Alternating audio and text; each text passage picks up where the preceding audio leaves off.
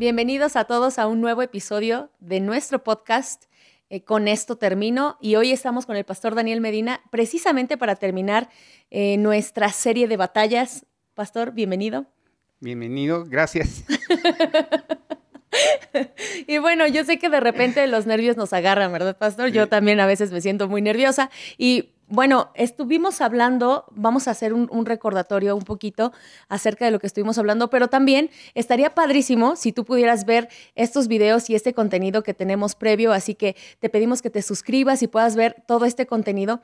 Pero el día domingo estuvimos hablando acerca de eh, el proceso básico de cómo nosotros podemos perder la batalla, ¿verdad? y bueno, indagábamos en varias cosas, pero antes de, poder entrar con exactitud a, estas áreas, algo que haya quedado pendiente, algo que de repente como que quisimos tocar pero no teníamos tiempo.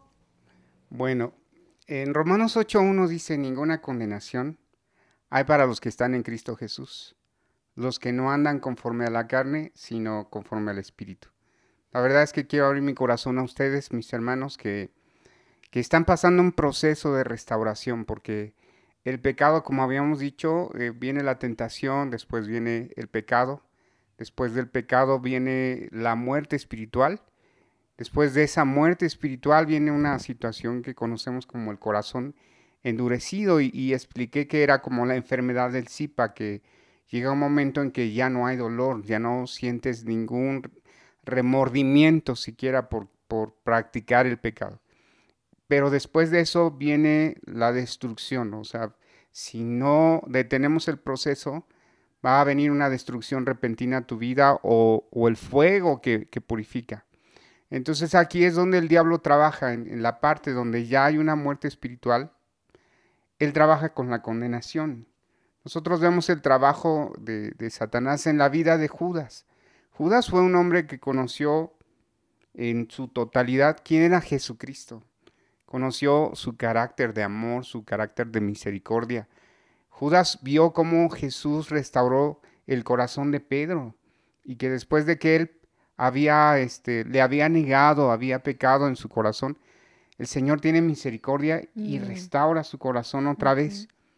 Judas conocía quién era Jesús, pero después de que él lo traiciona, después de que él peca en esa situación, él cae en una situación de condenación. Mm. Y si tú te das cuenta, avienta las 30 monedas de plata y trata como de zafarse de lo que había hecho. Yo creo que si, si él se hubiese arrepentido, hubiese hablado con Jesús, él hubiera alcanzado misericordia. Pero como Satanás em, se encargó de traer condenación sobre su vida, que es lo que el área en que trabaja mucho, Mira, es tan importante que en, el libro de Hebreos, el, que escribió ese libro, empieza a decir lo siguiente, lo voy a leer, dice, por lo tanto, ya que estamos por, rodeados por una enorme multitud de testigos de la vida de la fe, quitémonos todo peso que nos impida correr. En otras versiones dice, despojémonos de todo lastre, hablando de, todo eso que viene a estorbarnos para continuar la carrera. Eh, Judas no lo hizo él arrastró su, remordimiento, su dolor, lo acarició y lo llevó al suicidio. Lo mismo pasa con el creyente que cuando llega un momento en que su vida se detuvo en una práctica de pecado constante, Dios puede perdonar. Pero hay dos cosas que tenemos que entender y, yo, yo les invito a que lo reflexionemos. Dos cosas de las que me gustaría platicar. Una es que cuando alguien se arrepiente genuinamente, alcanza misericordia, mm. porque la Biblia dice, lo, que leímos la vez pasada, hijos míos, si alguno hubiere pecado, abogado tenemos para con el Padre Jesucristo el justo. Entonces sí hay perdón por el pecado, pero hay dos cosas que van a suceder. Una, hacerte responsable y enfrentar las consecuencias de, lo que tú practicaste, porque es verdad que Dios te perdona. Él te perdona y Él te puede restaurar. Pero las consecuencias se, van a dar. O sea, tarde o temprano va a haber consecuencias. David se arrepintió. ¿Te acuerdas? De que, Del adulterio, del asesinato que cometió. Aunque no lo hizo él físicamente, él participó de ello. él se arrepiente y llora y, dice la Biblia que practicaba en ese tiempo lo que es el, la, ceniza. Y tomaba la ceniza, se vestía de silicio, eh, que era como un saco rasposo en su cuerpo y, lo aventaba sobre su, su ser como una muestra de un arrepentimiento y la Biblia dice que él lloró, él clamó a Jehová y él tuvo misericordia. Pero lo que le sucedió a sus hijos, porque dice cuatro veces pagarás por lo que hiciste, lo que le sucedió a sus hijos, el primero fue el pequeño que nace, eh, no sobrevive y muere. ¿Te imaginas? bueno, todavía no lo puedes ver porque no eres mamá. Pero el que pierde un hijo, el dolor que ocasiona tan terrible, y, fue una de las cosas que él tuvo que enfrentar, o sea, ver la muerte de su hijo y no solo la de, del recién nacido, sino también la muerte de otros de sus hijos, los problemas que vivió Absalón, los el problema que vivió Tamar, el problema que vivió con Adonías, o sea, una consecuencia tremenda de todo lo que él hizo. O sea, no solamente pecó, sino que abandonó su paternidad y comenzó a vivir como si no, fuera, no tuviese hijos. Entonces Dios tuvo misericordia, pero tenemos que aprender a enfrentar las consecuencias cuando nos arrepentimos, las consecuencias de lo que viene y, hacerle frente y, y restituir lo que sea necesario restituir.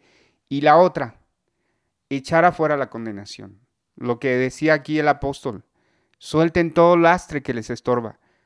Hay quienes eh, el error que cometieron lo abrazan, lo abrazan tanto y lo acarician tanto que, que, lloran y, se entristecen, pero no lo quieren soltar. Ya Dios nos perdonó, ya Dios te perdonó, pero la gente no se perdona a sí misma.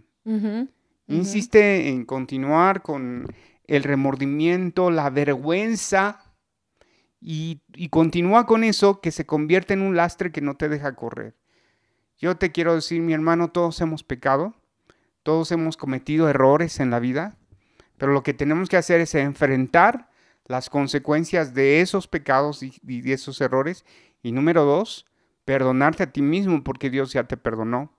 Si ya enfrentaste las consecuencias, ahora decide perdonarte porque la Biblia dice ninguna condenación hay para los que están en Cristo Jesús, los que no andan conforme a la carne, sino conforme al Espíritu. Entonces, de eso es lo que yo quería, como insistirle a, la gente, o sea, arrepiéntete, eh, enfrenta las consecuencias y perdónate para que puedas ser libre otra vez y disfrutar de la gracia y la misericordia de Dios. Wow, qué increíble, sobre todo por la parte de, eh, creo que lo estaban hablando hace ocho días con el pastor Javier cuando hablaban acerca de cómo tenemos estas batallas con la carne, el mundo, el diablo, se, retomó este domingo. Y una de las cosas importantes que, que, estás hablando el día de hoy es precisamente que las batallas también pueden ser en nuestra mente. Y muchas veces nosotros pensamos que necesitamos algo físico para que para que estemos batallando con algo, una crisis o alguna situación, pero las batallas también se dan en nuestra mente y algo que, que, yo puedo retomar de esto, sobre todo cuando hablas acerca de las consecuencias de nuestros actos, es que la mayoría de los cristianos todavía seguimos pensando que, que las consecuencias de nuestros actos son culpa del diablo. Y muchas veces decimos, no, no, es que eso es del diablo. Sin embargo, eh, eh, si, si eres un poco más atento, a lo mejor podrás ver que esta es parte de, una consecuencia de un acto que, tú tienes. Me llama la atención también que hablaste eh, acerca del de la restitución, del restituir, en una manera práctica. Eh, tú nos dabas un ejemplo acerca de pedir prestado dinero, pero en una forma a lo mejor un poco eh, difícil o no sé, le faltaste el respeto a tus padres o alguna situación de esa, ¿cómo, cómo podrías hacerlo práctico? Es que ese día vimos un pasaje de Levítico que hablaba acerca de, aquellas personas que o, este, o habían hecho un fraude, o habían robado, o habían engañado. Y la Biblia dice que cuando restituyes, no solo regresas el 100% de lo que robaste, sino el 20% más. Eso es lo que dice la ley este, mosaica. Tienes que dar un 20% más. Entonces, en lo práctico, ya como por ejemplo tú dices, tu hijo te falta al respeto o deshonra a sus padres, ¿qué tiene que hacer el hijo? Pues principalmente arrepentirse y genuinamente buscar el perdón de sus papás, hablar con ellos, pedir, enfrentarlos y decirles me equivoqué, eh, les fallé, les dañé su corazón. Y entonces hacer algo extra, no sé, invéntate algo, o sea, puedes llevarlos a cenar, puedes eh, cantarles una canción, escribirles una carta. Eh, eso puede edificar mucho la vida de, tus padres, ¿no? Y, y, es muy importante que nosotros aprendamos a restituir el corazón de aquellos que hemos dañado, ¿no? Sí, además otra cosa importante de la que hablabas ese día era cómo esta restitución eh, que hablábamos que era del 20%, cómo incluso puede afianzar, a lo mejor no de una forma directa lo dijiste, pero cómo puede afianzar también esa parte de la confianza que se ha perdido a través de, la falta de, a lo mejor del pago de las cosas o, de este tipo de, situaciones. Eh, otra cosa que me gustaría, de la cual me gustaría platicar, eh, si bien en el proceso de perder nuestras batallas, tú hablabas de las tentaciones, de cómo comienza, ¿no? A través de las tentaciones, que esto nos lleva al pecado y esto nos lleva a la muerte y a la dureza del corazón. Utilizaste un ejemplo increíble acerca de la enfermedad del Zipa, que creo que fue bastante práctico. Eh, si ustedes no saben exactamente de qué estamos hablando, por favor vayan a la prédica de este domingo pasado para que les quede un poquito más claro. Eh, sin embargo, algo en lo que yo quisiera ahondar un poquito más es acerca de las tentaciones. Y es que si bien el pastor también nos estuvo hablando acerca de las tentaciones, creo que muchas veces eh, damos por entendido que una tentación es algo que solamente quiere nuestra carne. Y también hablaste del mundo, ¿verdad? Eh, retomaste algunas ideas del mundo que, por cierto, dijiste que es acerca de lo que nuestros ojos pueden ver. Mi pregunta entonces es la siguiente.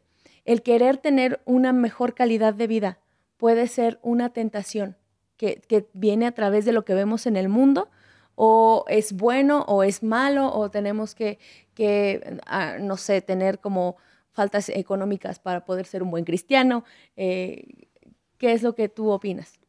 Bueno, yo sé un pasaje eh, que habla acerca de lo que el mundo ofrece, el mundo y sus tentaciones, y habló de la vista de los ojos, y habló del placer más allá de lo normal, eh, pero no quiere decir con esto de que tú no puedas anhelar tener una vida digna o tener algunos placeres como ir de vacaciones o tener un buen auto. No. La Biblia dice que donde está tu tesoro, ahí está tu corazón. O sea, no habla de que tener un auto bonito es pecado, no es, en absoluto no es pecado.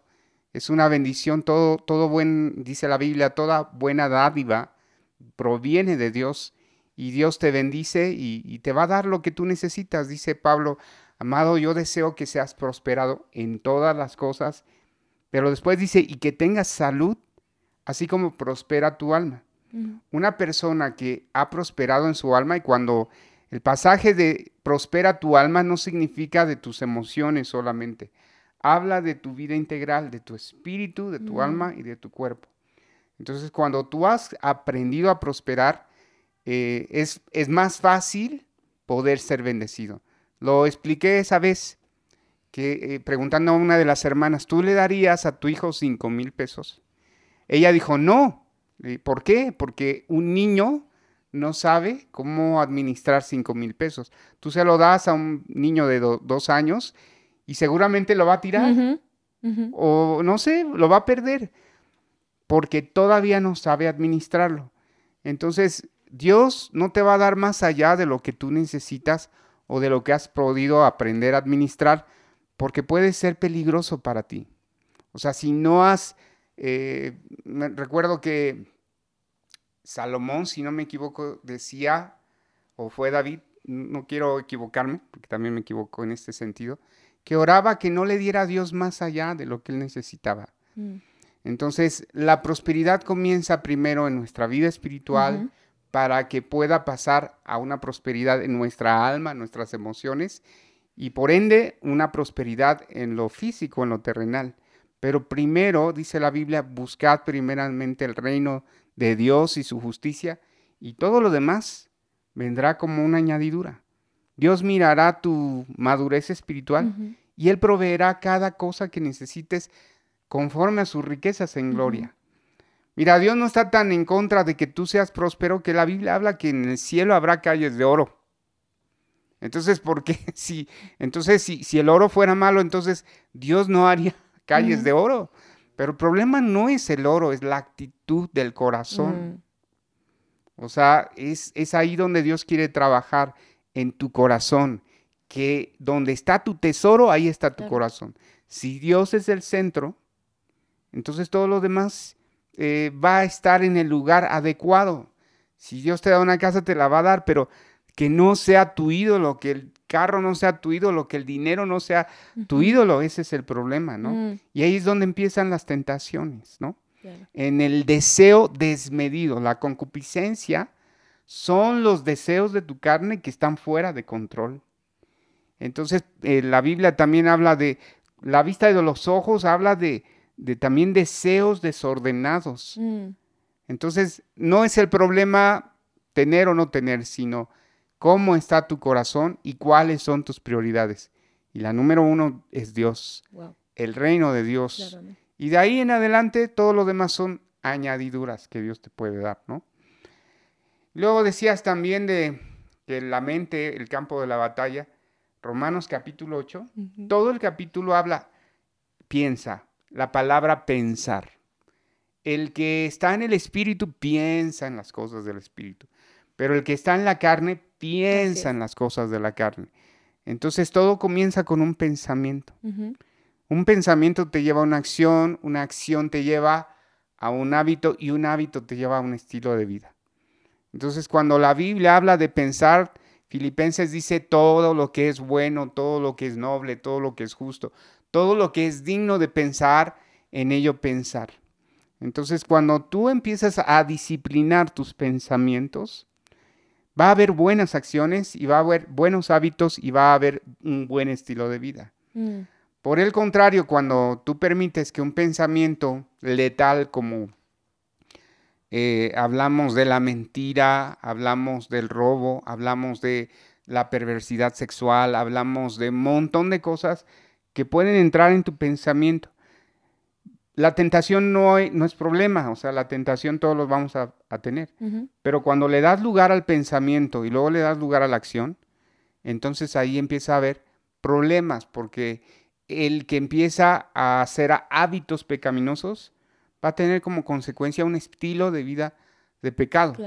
Y por ende, una muerte espiritual también. Entonces, yo con todo mi corazón, mis hermanos, de veras los que están escuchando, esto que estamos haciendo no es para llenar un espacio o algo así, sino porque deseamos con todo nuestro corazón que tú seas librado de, de todo esto, que seamos librados. Yo mismo les he repetido muchas veces a mis amigos, mi pasaje favorito es, si alguno piensa que está firme, mire que no caiga. Yo estoy consciente de que yo soy tentado y que puedo ser propenso a pecar y que puedo ser propenso a, tener hábitos pecaminosos.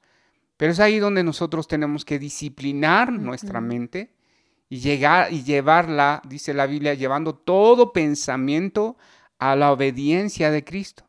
En otras palabras, así como Cristo supo someter su voluntad a la voluntad de Dios, nosotros tenemos que someter todo pensamiento a la obediencia de Cristo. Sí, así es. Definitivamente es algo que, tenemos que recordar constantemente. Porque si bien algo que escuchaba de, un pastor que se llama Joseph Prince, y, él comentaba acerca de las tentaciones, sobre todo en el área de la carne, es que la carne siempre va a ser carne, ¿no? Y citaba, de hecho, lo, anoté aquí, Romanos 7, 18, en donde dice que eh, Pablo está diciendo, yo no confío en mi carne, o sea, para nada, porque la carne siempre nos va a llevar a cosas de la carne. Entonces, ¿qué hacer? Orar, y, convertirnos en, personas que tiendan a ir a lo espiritual.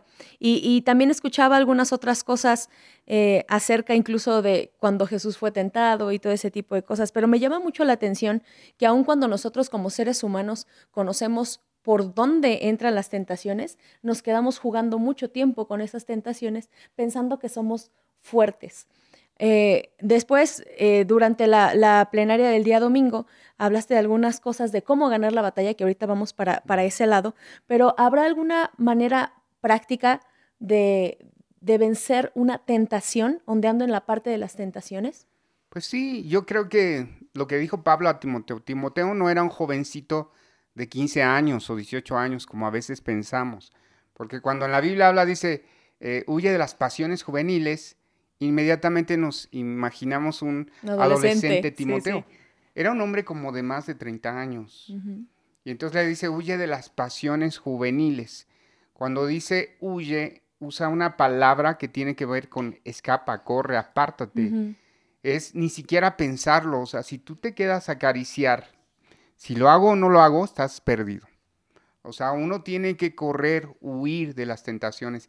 Si tú sabes que hay cosas que a ti no te afectan, si usted, por ejemplo, em, y quiero con todo respeto decirlo, crecí sin alcohol, jamás vi un padre borracho o una mamá borracha, nunca crecí con amigos borrachos, nunca he sabido lo que es ser un borracho, no tengo idea de eso, nunca entré a un antro para detenerme a tomar, entonces si usted me pone una botella ahí, no va a pasar nada porque no, no es un deleite, para mí no es problema.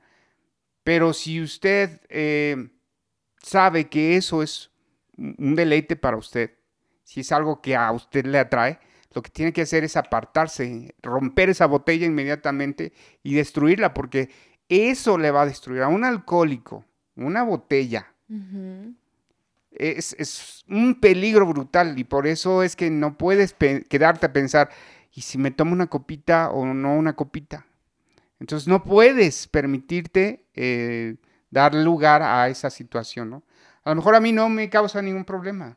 A lo mejor yo tengo otras áreas en las que tengo que luchar y que tengo que correr y escapar, ¿no? Entonces no puedo darme el lujo así como de permitirlo. Hace poco estaba, estábamos platicando con el pastor y él nos decía a los pastores, no se les ocurra ministrar a una mujer sola. No se les ocurra ministrar a una mujer sola. Y, es algo que nosotros tratamos y procuramos de respetar. Es más, eh, de, nuestra parte procuramos que las ministraciones sean aquí en la iglesia y si vamos a ministrar a una mujer con nuestra esposa o por lo menos que haya gente cerca de nosotros que pueda cuidarnos. ¿Por qué? Porque aunque uno no está pensando en hacer nada malo, o sea, huir es prevenir y no permitir nada. Porque aquel que se siente muy picudo, ya no, a mí ni, me, ni siquiera cosquillas me hace. Por eso dice la Biblia, si alguno piensa que está firme, mire que no caiga. Y entonces, prevenir. Claro. O sea, ahora sí se oye muy como un comercial, ¿no? Prevenir es, es no lamentar, ¿no? Entonces, lo mejor es que si sabes que hay algo que te, que te atrae, que te, que te seduce, no le des lugar no le demos lugar ni un poquitito. ¿Por qué? Porque este, si le das un poquitito de lugar, te puede llevar al pecado. ¿no? Así lo veo sí. yo. Sí, también creo que recordar también Mateo 5:30 que habla acerca de cortarte la mano si esta te hace pecar. A lo mejor suena como algo tan literal, ¿no? De si te cortas la mano, pero en realidad es quitar de tajo lo que sabes que no, no te va a ayudar. Ahora sí vamos a entrar a esta parte de eh, cómo puedo ganar las batallas, de qué manera las puedo ganar. Y si bien mencionaste tres cosas, la primera fue confiesa tu pecado, la segunda es arrepiéntete y la tercera es pide ayuda espiritual. Me quedé muy clavada yo creo que en la tercera, pero vamos a ir en cada una de estas. Y es que confesar el pecado es algo difícil si bien muchas veces no nos sentimos en confianza de poder confesar nuestro pecado y muchas veces también culturalmente nos hemos quedado como con esta idea de que tienes que ir con alguien y confesar tu pecado y que no te vean la cara y cosas por el estilo, ¿qué es lo recomendable, pastor? Miren, aquí de verdad, amada iglesia, quiero decirles algo. La Biblia dice algo que es inquebrantable, así no, no se puede romper este principio. No hay nada oculto que no salga a la luz. Así es. Por más que lo quieras esconder, a lo mejor lo logras esconder por años, pero entre más pasa el tiempo, más esa enfermedad va a crecer. Otra vez vuelvo a hablar del SIPA. El SIPA es una enfermedad que cuando alguien la tiene, le metes un clavo, a esa persona en el pie, explicaba de, un testimonio de una chica, le metes un clavo en el pie y no lo siente. Entonces el daño está y se empieza a infectar. Pero como ella no lo siente, la infección empieza a crecer. Y puede ser muy delicado, porque hablamos de un ejemplo burdo, pero hay infecciones en el cuerpo que no se sienten y que ella no lo siente, pero tarde o temprano puede desencadenar en una enfermedad mortal. Lo mismo es el pecado. A veces tú escondes un pecado o tratas de creer que ese pecado nunca va a salir a la luz, cuando la Biblia es clara, no hay nada, absolutamente nada oculto que no salga a la luz tarde o temprano. A veces Dios permite que tú te arrepientas por ti mismo, pero a veces te ama tanto que te saca a la luz eso que no está bien y que va a traer vergüenza a tu corazón. Sin embargo, esa vergüenza o ese dolor que te causa y que Dios permite que te cause, es para que tú lleves tu vida a un arrepentimiento genuino. Confieses tus pecados. Tú puedes decir, bueno, este, yo los confieso solo. Pero si es un pecado que requiere ayuda, busca una autoridad espiritual. No estoy hablando de que vayas con el vecino de la esquina. Busca a alguien que consideras con autoridad espiritual para que te ayude a, a enfrentar esa situación. Yo tengo un adolescente, tiene 16 años y los adolescentes, igual que tú y yo, tienen muchas tentaciones. Siempre le digo, mira, mi hijo, si en algún momento tú llegas a tener una lucha en el área sexual, en el, en el área emocional, en el área financiera, hablemos. Mejor es que vengas conmigo y me digas, papá, estoy luchando con esto. Entonces yo le voy a ayudar porque lo amo. Él es mi hijo y voy a dar mi vida por él, porque es mi sangre, es mi... Ahora imagínate el Padre Celestial. Claro. Entonces lo único que quiere el Padre Celestial es ayudarte a enfrentar esa situación, llevarte al arrepentimiento, porque el Espíritu Santo dice, dice que el Espíritu está ahí para redarguirnos. Y si el Espíritu Santo nos redarguye, vayamos a confesar nuestros pecados, arrepintámonos de nuestros pecados, hagamos restitución si es necesario. Y lo que dije eh, esta ocasión, busca un amigo también. Eh, creo que toda mi vida he tenido amigos, desde joven he tenido amigos con los que he podido eh, enfrentar esta situación. Entre ellos, pues tengo el equipo pastoral, son, considero que ellos son mis amigos y el pastor Javier ha sido un amigo de muchos años y de los que ha usado la vara de la corrección para cuando yo me he desviado. Y eso ha sido una bendición. También está Jaycee, eh, que también ha sido un instrumento de Dios para exhortar a mi vida. ¿Y saben quién más? Mi esposa. Mi esposa es un instrumento de Dios para ayudarme a corregir lo que no está bien y me habla y me dice esto no está bien, esto tampoco. Así es que los que están casados, escuchen a su mujer. Háganle caso. Aunque aquí hay uno que dice que no, pero háganle caso a su esposa. Ella es un instrumento de Dios para ayudarte a, te prende las, las luces de, de, prevención para que tú y yo vivamos como Dios quiere. Eso, es, eso es muy bueno, pastor. Eh, una cosa que me gustaría platicar a lo mejor un poquito más es acerca de la diferencia grande entre arrepentirse y lamentarse. Porque sí, muchas veces puedes caer en, pecado, pero solo te lamentas y dices, híjole, este, pues ya pequé y te sientes mal y todo, pero arrepentirse es algo muy diferente. Sí, miren, el arrepentimiento no tiene nada que ver solo con emociones y sentimientos. Porque el remordimiento, que es lo que dices de lamentarse, el remordimiento es una situación emocional. Eh, recuerdo un hombre que cuando tú lo veías aquí en la iglesia, de veras lo veías como un ángel. Era un chavo que estaba en danza y lo veías brincar y saltar y hacer un montón de cosas y veías que llorando y demás, y lo veían muy metido, ¿no? Pero cuando se descubrió muchas cosas en su vida, él abusaba de su propia hija. Entonces no era un hombre íntegro, era un hombre que, que vivía una doble vida también. Pero ese hombre venía, lloraba aquí en la iglesia, se llenaba de remordimiento, pero volvía otra vez a su pecado. Y es increíble porque una persona que viene, llora, se lamenta y después otra vez vuelve a lo mismo y otra vez vuelve a lo mismo, realmente no ha habido un arrepentimiento. Nunca ha conocido a Dios, nunca ha sabido quién es nuestro Dios, porque el arrepentimiento es una decisión firme y tajante de volver hacia la otra dirección, cambiar de dirección y empezar a caminar una vida de integridad. Y te va a costar muchísimo. Es como el alcohólico que quiere dejar la bebida, o sea, es obvio que, tu cuerpo va a necesitar el alcohol, porque ya tu cuerpo se ha acostumbrado al alcohol. El pecado es algo así como una droga. La necesita tu cuerpo carnal. Pero tú tienes que resistir a la tentación. No creas que va a ser así como que ya me arrepentí, ya no va a haber tentación. No. El diablo, como dije, es un desgraciado. Que dice la Biblia que anda como león rugiente, rugiente buscando. O sea, él anda buscando a quién devorar, a quién destruir.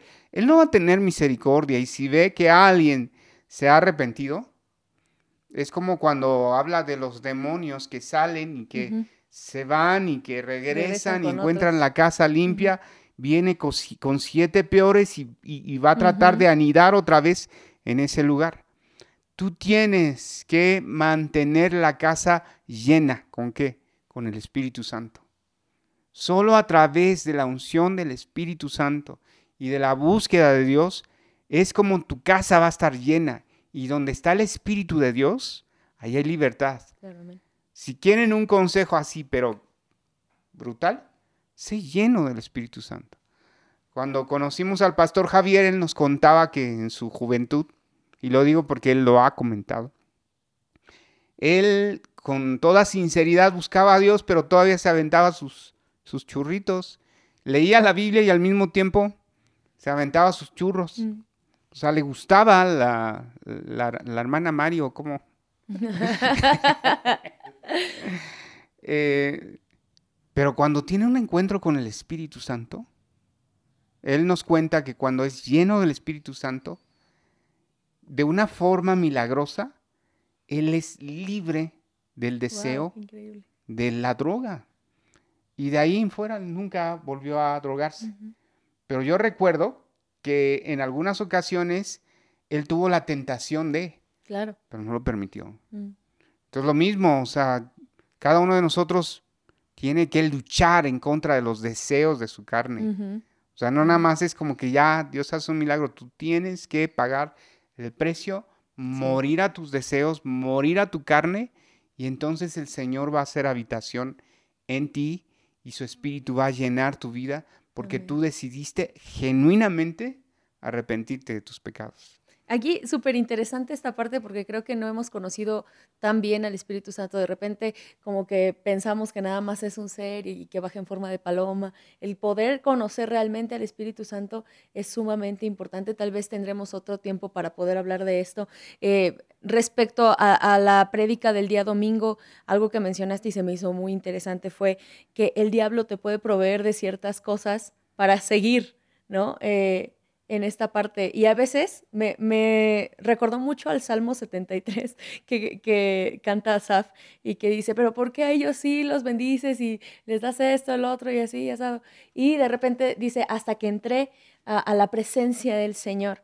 Eh, en esta parte, ¿cómo podemos a veces, yo sé que es un poco complicado y a lo mejor nos va a, tratar, a traer un tiempo extra, pero ¿cómo podemos simplemente no ver a las otras personas o lo que no sabemos si Dios o el diablo esté haciendo en sus vidas, ¿qué es lo que nosotros, en dónde nos tenemos que fijar nosotros para no estar viendo a los demás? Pues lo que dice también Hebreos 12, puesto los ojos en Jesús, el autor y consumador de la fe. No hay de otra. Asaf dice, por poco y mis pies resbalaban a ver al ver la prosperidad de los impíos. Pero no es prosperidad, o sea, el hecho de que el Chapo tenga millones no, no lo hace próspero, es un hombre que, vive en sufrimiento. Es increíble porque el Chapo tiene una madre que conoce de Jesús. Y a mí me asombró cuando yo escuché que, que su mamá conocía de Cristo. Y alguna vez en alguna entrevista ella decía, le decían, ¿y usted qué, qué le diría a su hijo? Que se arrepienta, le dice. Que se arrepienta antes de que se, enfrente al juicio de Dios. Eh, a lo que voy es que la prosperidad no va en razón de lo que tienes. Y Asab había puesto sus ojos en lo material. Claro. Pero eso no es la prosperidad. Si Dios te da lo, lo, económico, qué bueno. Pero la prosperidad comienza acá. Puestos los ojos en Jesús, el autor y consumador de la fe. Ahí está la prosperidad, en poner nuestros ojos en el, en el Señor. Ahí leí un pasaje que habla, bueno, es que es muy largo, pero habla del señorío de Cristo, habla de, este, también en, este pasaje habla de, eh, perdón, se me fue, eh, habla del señorío de Cristo, pero habla también, ay, déjeme, mejor lo leemos, ¿no? Sí, me parece bien. Se me, se me va, eh, en el libro de primero de Juan 1, primero de Juan 2, capítulo 1 y versículo 2, déjeme buscarlo. Algo que sería también padre retomar para todos los que nos están escuchando. Si ustedes de verdad quieren eh, ondear más en este tipo de cosas, por favor, estamos en redes sociales, pueden hacer sus preguntas, pueden, podemos traer esas preguntas también para que las podamos resolver y, pues manténganse en contacto con nosotros. Ahora sí pasa. Bueno, dice, mis queridos hijos, les escribo estas cosas para que no pequen. Pero si alguno peca, alguno peca, tenemos un abogado que defiende nuestro caso ante el Padre es Jesucristo. Él es el, el que es verdaderamente justo. Él mismo es el sacrificio que pagó por nuestros pecados, y no solo los nuestros, sino también los de todo el mundo. Podemos estar seguros de que conocemos a Dios si obedecemos sus mandamientos. Si alguno afirma yo conozco a Dios, pero no obedece los mandamientos de Dios, es un mentiroso y no vive en la verdad pero los que obedecen la palabra de Dios demuestran verdaderamente cuánto lo aman. Así que así es como sabemos que vivimos en Él. Los que dicen que viven en Dios deben vivir como Jesús vivió. Mm. O sea, es un pasaje que es claro.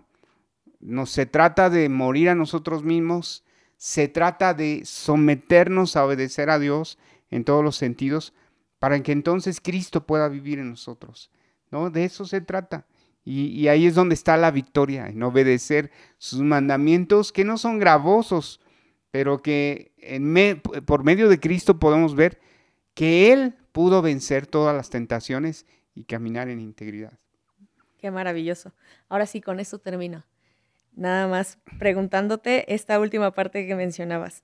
Las batallas no se ganan solos. Y hablaste de la importancia de tener amigos en Cristo, no nada más nuestras autoridades espirituales, sino tener amigos en Cristo, mencionaste eh, los grupos de conexión o las células para, para otras personas que también nos escuchan. Eh, ¿Qué algún tip rápido de cómo poder hacer esos amigos en Cristo, sobre todo eh, en el tiempo tan difícil que estamos viviendo como, como lo es esta pandemia? Pues hay que pagar el precio, dice la Biblia que mostrarte amigo es una decisión, ¿no? El que se muestra amigo es aquel que se muestra no solo en las buenas, sino en las, en las malas también. Mencioné un pasaje que dice, mejores son dos que uno, porque hay del solo que no habrá quien lo levante. Entonces, para tener amigos, lo único que necesitamos hacer es pedir a Dios dirección para que Él ponga gente cerca de nosotros y mostrarte amigo. O sea, así de fácil, tú tienes que pagar el precio. Los amigos no nacen así de la noche a la mañana.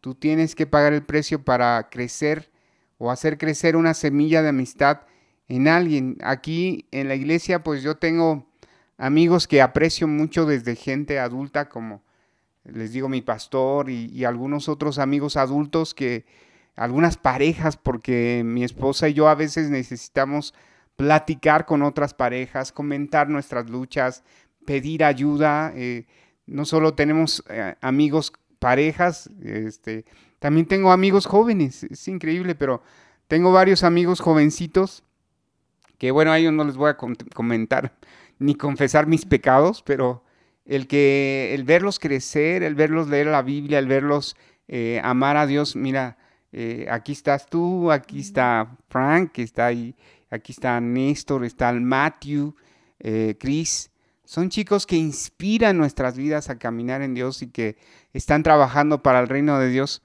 Y son chicos que, con los que yo puedo disfrutar la vida de Cristo a través de ellos.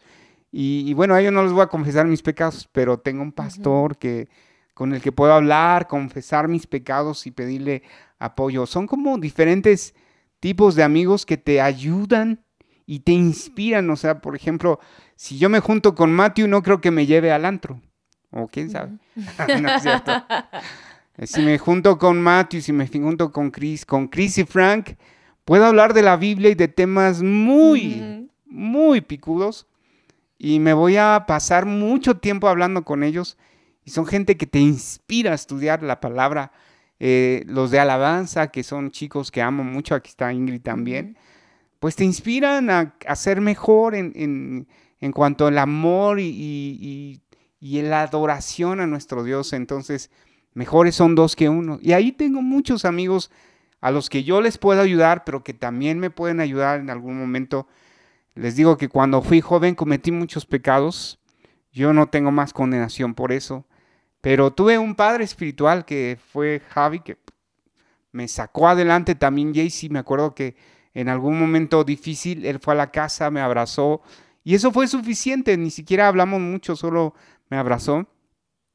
Y, en adelante he tenido amigos que, que, me han exhortado, me han hecho ver mis errores. Esos son amigos, no los que te dicen sí a todos, sino aquellos que también te confrontan, que, mm. te, que te guían, que te instruyen, que te inspiran.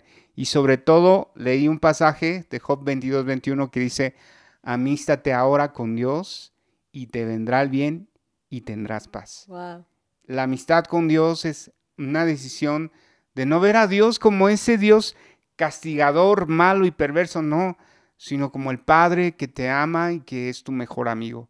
Yo he encontrado en Él mis momentos de mayor tristeza y de mayor gozo han sido con el Señor eh, y, no, no, me queda más que decirles, o sea, tengo un Dios increíble que es mi amigo, que es mi Padre y que es el amor de mi vida. Ay, pues muchísimas gracias, Pastor. Gracias a ustedes que nos están escuchando. Lo único que quisiera a lo mejor traer un poquito a, a la plática sería, si tú apenas estás escuchando estos podcasts y quieres acercarte a, una iglesia, por favor, hazlo. Busca la manera. Hay muchas iglesias que ahorita se están conectando en línea. Si tú eres de aquí, de, Toluca, y quieres visitarnos también, estamos eh, en línea los días domingo a las 10 de la mañana. Y tú puedes acercarte, acércate a tu iglesia local. Y si ya eres una persona que se congrega, pide también conexión para aquellos grupos de célula o grupos conexión que te van a ayudar muchísimo precisamente a, poder tener esas amistades. Pues muchísimas gracias, Pastor Dani. gracias, a ustedes, hermanos, de verdad, que sea Dios con ustedes, fortaleciéndoles. Y si estás pasando un momento difícil en tu vida, recuerda que tenemos un mejor amigo, Él es Cristo. Él está con nosotros y Él te va a fortalecer, te va a ayudar Pon tus ojos y pongamos nuestros ojos en Cristo Jesús, el autor y consumador de la fe. Dios les bendiga. Hasta luego, nos vemos.